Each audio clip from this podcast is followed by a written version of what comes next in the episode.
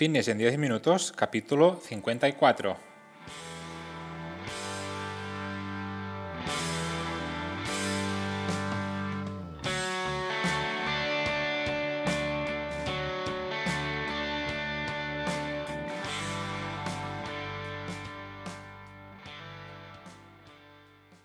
Bienvenidos un día más, un episodio más a Fitness en 10 minutos, capítulo número 54 del lunes 25 de enero de 2021. Buenos días, mi nombre es Mark y esto es Fitness en 10 minutos, un podcast en el que hablamos de todos los conceptos, técnicas, estrategias y noticias sobre el mundo fitness. Todo lo relacionado en entrenamiento, nutrición, suplementación, recetas y consejos para conseguir un estilo de vida un poco más saludable. Hoy un programa que voy a dedicar a todas aquellas personas que les encanta entrenar, tren inferior en el gimnasio o bien en casa. Es decir, que el día que les gusta más entrenar por las sensaciones que tienen, por, por las ganas y por todo, pues el, día que más ganas tienes es el, leg day, ¿no? Como, como lo llaman los ingleses. Y ahora os vais a preguntar, ¿por qué, Marc, hoy el programa lo vas a dedicar a las, a las personas que les gusta entrenar pierna? Pues porque hoy el capítulo va sobre el entrenamiento de piernas. Ya veréis que os va a gustar. Hoy un programa en el que vamos a analizar y ver todas las diferencias que hay entre dos ejercicios que seguramente habréis hecho alguna vez si, habéis ido sobre todo al gimnasio, ya que se tratan de ejercicios que normalmente pues, se, realizan en, los gimnasios. Los dos ejercicios son el curl femoral de pie y el curl femoral tumbado. Veremos cuál de los dos ejercicios es mejor para la hipertrofia y lo haremos mediante un estudio que os dejo en la descripción de este capítulo. Pero antes, como siempre, comentaros que en marpadrosafit.com tenéis cursos para aprender sobre entrenamiento y nutrición. Básicamente es una plataforma donde vais a encontrar todo lo que necesitáis para mejorar vuestra salud de una forma sencilla y muy detallada. Cada semana tenéis un nuevo curso y si me queréis proponer alguno que no esté, pues me lo podéis proponer en el apartado de mi página web que es marpadrosafit.com barra contact Y ahora sí, sin más dilación, vamos con el tema de hoy en el que vamos a ver qué diferencias hay entre el curl uh, sentado y tumbado en la hipertrofia y también en la fuerza. El estudio se realizó de la siguiente forma, de la siguiente manera. Se dividió el grupo en dos, de 20 personas adultas sanas, y se dividió el entrenamiento en dos partes.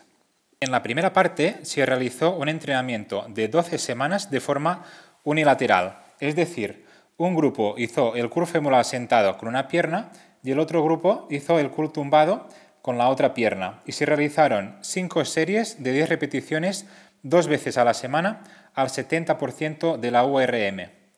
Por otro lado, en la parte 2 cogieron 19 participantes de la parte 1 y 12 participantes como grupo control en el que realizaron un ejercicio excéntrico curl femoral al 90% de URM con 10 repeticiones, 3 series ah, para cada uno de los ejercicios, tanto sentado como tumbado. Y de la misma forma que en la parte 1, es decir, ah, realizando una pierna y la otra, de forma unilateral. Así que, como podéis ver, se trata de un estudio bastante completo, con bastantes personas participantes eh, en este estudio. Además, ah, tengo que deciros que este estudio es relativamente reciente se hizo este año pasado, 2020.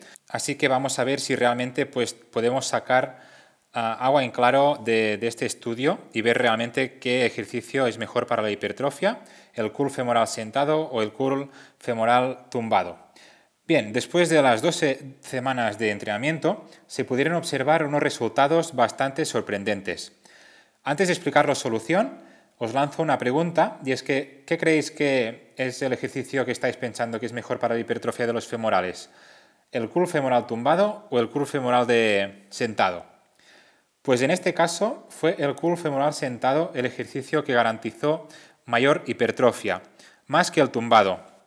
Se observaron mayores ganancias en los dos músculos principales que se trabajan eh, en, este, en estos dos ejercicios que son en este caso el bíceps femoral y el semitendinoso.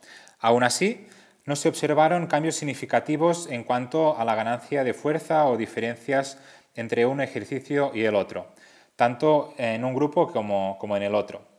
Además, se observó que el hecho de realizar uno de estos dos ejercicios mejoró el riesgo de lesión más en este caso que el grupo control. De manera que con este estudio podemos afirmar que el curl sentado es mejor que el tumbado para aumentar la hipertrofia y también para la ganancia de masa muscular, ya que en este ejercicio los isquiotibiales, que son los músculos que se trabajan y que se estimulan realizando estos ejercicios, pues realizan un estiramiento completo para contraerse. Así que, ya como conclusión final de este estudio, podemos decir que si quieres buscar la máxima hipertrofia de los isquiotibiales, uno de los mejores ejercicios es el curl femoral sentado. Lo puedes hacer unilateral o bilateral. Y este tipo de ejercicios son ah, muchas veces olvidados en las rutinas de entrenamiento, ya que es, un trabajo que, que no se realiza a menudo y realmente pues es muy importante, sobre todo para tonificar y para ganar masa muscular en la parte inferior del cuerpo, en las piernas. No solamente realizar trabajos de sentadillas, sino también trabajos de, en los músculos isquiotibiales que se encuentran en la parte posterior de la pierna. La ejecución de este ejercicio del curl femoral sentado no es muy complicada. Aún así, ah, en la técnica, como todos los ejercicios, debe ser pues, bien ejecutada para no tener problemas más tarde de dolores en la espalda, en las lumbares. Así que ah, te quiero dar algunos consejos en la técnica de este ejercicio. En primer lugar, es muy importante la posición inicial, ya que esta va a determinar la, la ejecución de todas las repeticiones que vamos a realizar en esta serie. Entonces es muy importante colocarse bien de buen inicio. Por otro lado, también es muy importante no curvar la espalda. Si en la ejecución de este ejercicio arqueas la espalda, esto es un problema de técnica y seguramente se verá por exceso de peso.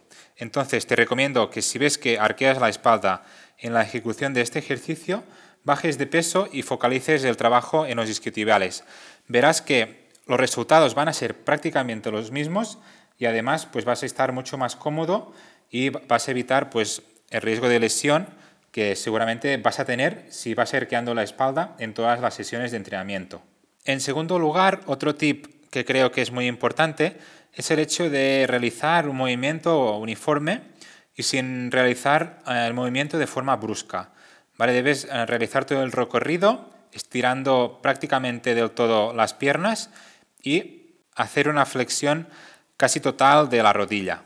De esta forma vamos a focalizar mucho más el trabajo en los músculos que, nos interesa y evitaremos también, en este caso, lesiones que, pueden, que nos pueden llevar a nivel de espalda, a nivel de lumbares, ¿vale? a nivel de, rodillas también.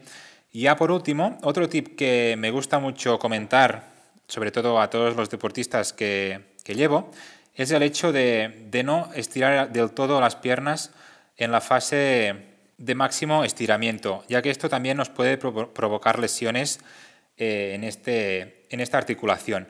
Así que en vez de, dejar las piernas completamente estiradas, es mejor dejarlas un poco flexionadas, sobre todo a la parte final del, del ejercicio. Así que me gustaría que te quedaras con estos tres consejos y que los aplicaras en tu próximo día de entrenamiento ya que vas a notar mucho el cambio y, la focalización del trabajo en estos músculos. Y ya para terminar, os animo a que incluyáis en vuestra rutina de entrenamiento, en el caso que podáis ir al gimnasio, ya que se trata de un ejercicio en el que se enfoca mucho el estímulo, en el estímulo de los isquiotibiales y también se tratan de unos músculos muy importantes de nuestro cuerpo y que por lo tanto también tenemos que trabajar igualmente que los cuádriceps. Pues muy bien, señores, hasta aquí el programa de hoy, el episodio 54 de Fitness en 10 minutos. Espero que os haya gustado el capítulo de hoy y os haya servido de interés para aprender un poco más sobre nuestros entrenamientos. La verdad es que este, este artículo, este estudio es muy, muy interesante. Y nada, espero que hayáis sacado, sacado también vuestras conclusiones. Ya para terminar, como siempre, deciros que estaré súper contento si os apuntáis a este podcast. También estaré encantado si lo compartís en vuestras redes sociales e incluso si dejáis valoraciones de 5 estrellas en iTunes, me gusta y comentarios en iBox o en Spotify. Yo a cambio voy a publicar de forma regular como cada lunes para no perder la costumbre y aprender un poco más de todo este mundo. Gracias por siempre estar ahí al otro lado, escuchándome y apoyándome. Nos escuchamos el próximo lunes. Que tengáis una super semana.